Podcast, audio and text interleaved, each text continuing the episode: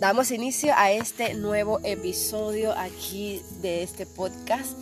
Aquí estamos con las hermanas de este grupo de oración maravilloso de PC. Aquí estamos en esta noche con Vivian de Varela. Luzmila Sandoval. Y queremos iniciar este nuevo proyecto pues eh, teniendo en cuenta al Señor Dios Todopoderoso y decimos en el nombre del Padre, del Hijo, del Espíritu Santo. Amén. Señor, te damos gracias y te pedimos que a todas las personas que escuchen este podcast eh, les llegue la bendición, que llegue hasta sus hogares y derrama tu unción en cada uno de ellos. Amén. Amén. Y queremos iniciar pues sabiendo de cómo surgieron cada uno de ustedes dos. De la iniciativa de querer entrar en este mundo de la oración, en este mundo de Dios. ¿Cómo Dios las buscó o ustedes los buscaron a Él? A ver, profesora, cuéntenos un poco. Bueno, inicialmente allá por el año 70 yo vivía en Panamá y realmente y sinceramente yo no iba ni a misa. Mira. Y ahora no la saca nadie de los domingos. Ah, exacto, sí. Entonces eh, yo era educadora de niños especiales tenía un discapacitado cuya madre quedaba siempre y todos los días en la puerta del salón. Resulta que ella a veces me indicaba así que Dios, que Jesús, pero ella era evangélica. O sea que parece que mi primer opinión fue eh, con gente evangélica. Luego que la señora pues terminó el año escolar y ella me regaló una Biblia, una Biblia pequeña que yo siempre conservo en mi memoria. No, no la tengo ya, entonces se me confundió, pero está en mi memoria. Y está en mi memoria también esa señora. Luego más adelante conocí a otro personaje evangélico que también oraba mucho por mí, pero tampoco me hablaba mucho de la palabra ni nada de eso, ¿no? Hasta que entonces ya en el año 80 comencé a vivir en PC y aquí empecé entonces conocí al grupo de oración carismático que había en PC. Ingresé al grupo y comencé entonces a conocer de la palabra y a conocer a Jesús. Y transcurrió el tiempo con muchas experiencias espirituales y comencé a conocer y amar a Jesús. Y, en ese transcurso que usted llega aquí a PC, ¿cómo se da cuenta de que aquí había un grupo de oración?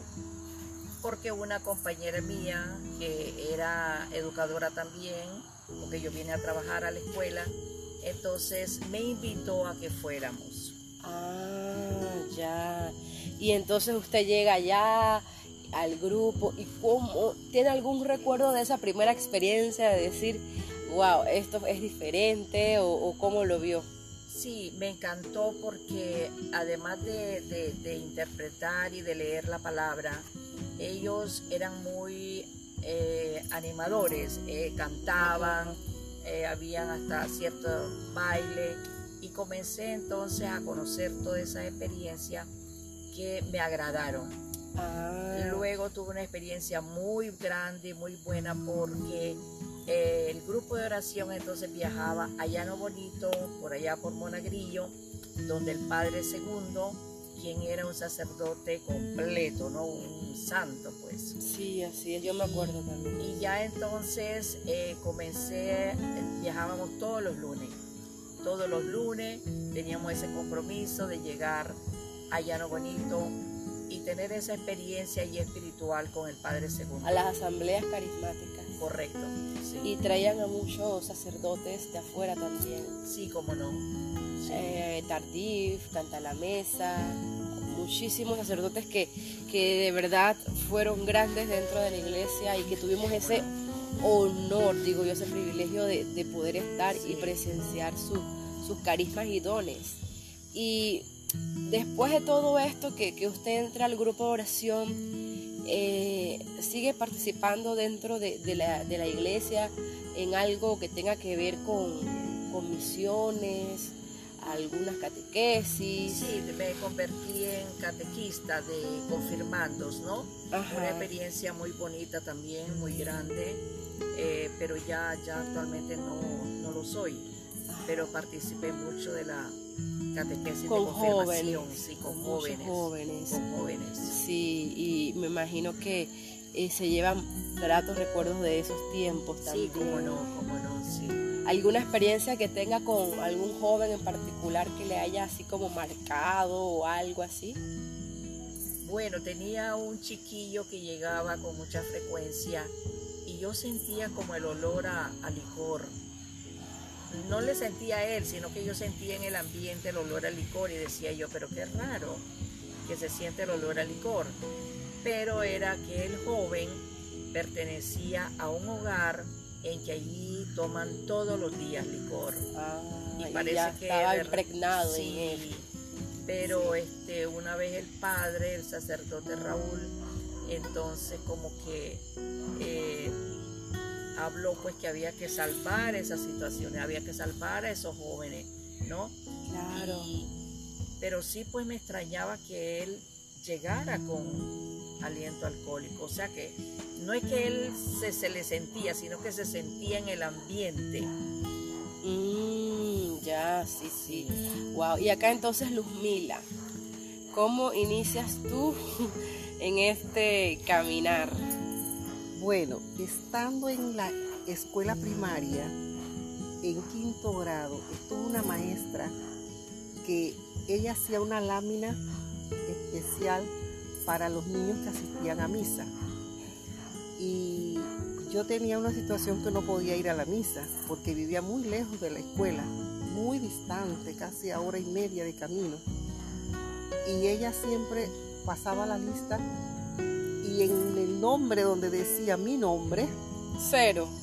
era crucecita, crucecita, crucecita, crucecita, Ay, todos los meses, todos los meses. Y yo miraba a los otros ganchitos, ganchito, ganchito, y eso me dolía tanto. Y yo decía, pero yo quiero ir a la misa. Entonces, este, mis padres no me podían llevar. Y yo era muy pequeña en ese entonces. Y eso me fue creando dentro de mí un deseo muy grande de, pa- de participar, que ya cuando estuve viviendo un poco más cerca, entonces iba a la misa. Participaba todos los domingos de la misa y me sentía muy contenta porque sentía algo muy especial en mí.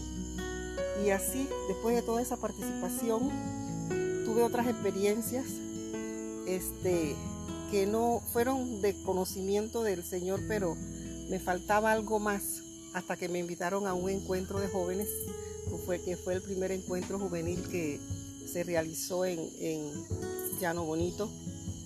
Y después casi O sea, cuando que tú, ya...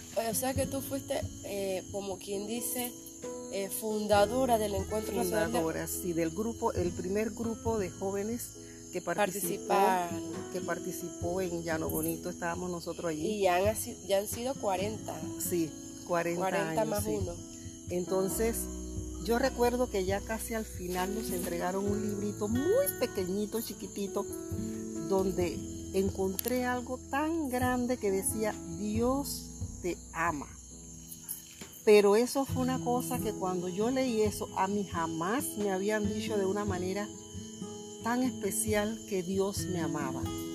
Y cuando yo sentí que estábamos en la oración, empezaron a hablarnos de, esa, frase allí, en el momento del grupo ese de oración. Y empecé a llorar, se me, se me manifestó el Señor en mi corazón, que yo sentía el deseo de llorar, de comprender que tenía alguien que me amaba, que yo no me había dado cuenta que me amaba. Y de allí en adelante, de allí en adelante, fue ese encuentro personal con Él, con Jesús, que ya cada vez fue creciendo, mis experiencias con Él me fue enseñando, yo no sabía que Jesús era un maestro particular de uno que le va orientando, le va guiando, le va llevando a uno hacia el camino que Él quiere al final este, darnos como el que tenemos hoy en día. Pero todo esto sucede en Monagrillo. Sí, en Monagrillo. Porque después te casas y te vienes para acá, para PC. sí, sí, ah, esa, es otra, esa es otra parte ya. esa es otra parte de otra experiencia muy grande cuando llegué aquí entonces que me casé y llegué aquí no encontraba, no conocía a mucha gente y yo decía, ¿dónde yo encuentro un grupo que sea de oración, donde le guste orar a las personas? Y así me encontré como con tres personas que, que, me ayudaron mucho, o sea, nos unimos y al unirnos empezamos el grupo de oración de PC. Iniciamos ese grupo de oración donde participábamos eh, todos los, los martes y lo realizábamos y, íbamos ayudando a mucha gente que llegaban allí a enseñarlos también. Y ese fue el mismo, grupo que, que, entró la profesora. Exactamente. Así que ustedes se conocieron allí en ese grupo. Sí, exactamente. O sea, ya eso más de 20 años. Sí, sí. ¿No? Y hemos mantenido la relación espiritual y la amistad, todo, ¿no? Gracias a Dios. Sí, así es. Y entonces allí, por este grupo han pasado muchas personas. Muchas personas han pasado, ya uno, pues, están en el cielo, ¿no? Exactamente. Pero este, son experiencias inigualables, las experiencias espirituales maravillosas, de que si las contamos no me creerás, no me creerías. Sí, esa quedan para otros episodios. Exactamente, sí. Sí, y, lo más importante es que eh, el grupo se ha mantenido. Sí, se ha mantenido, claro, ¿no?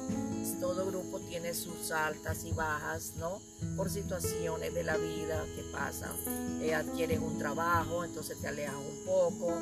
Se te muere algún familiar, alguien muy cercano, también entonces te alejas un poco, después regresas. Pero sí eh, hemos mantenido el grupo casi completo.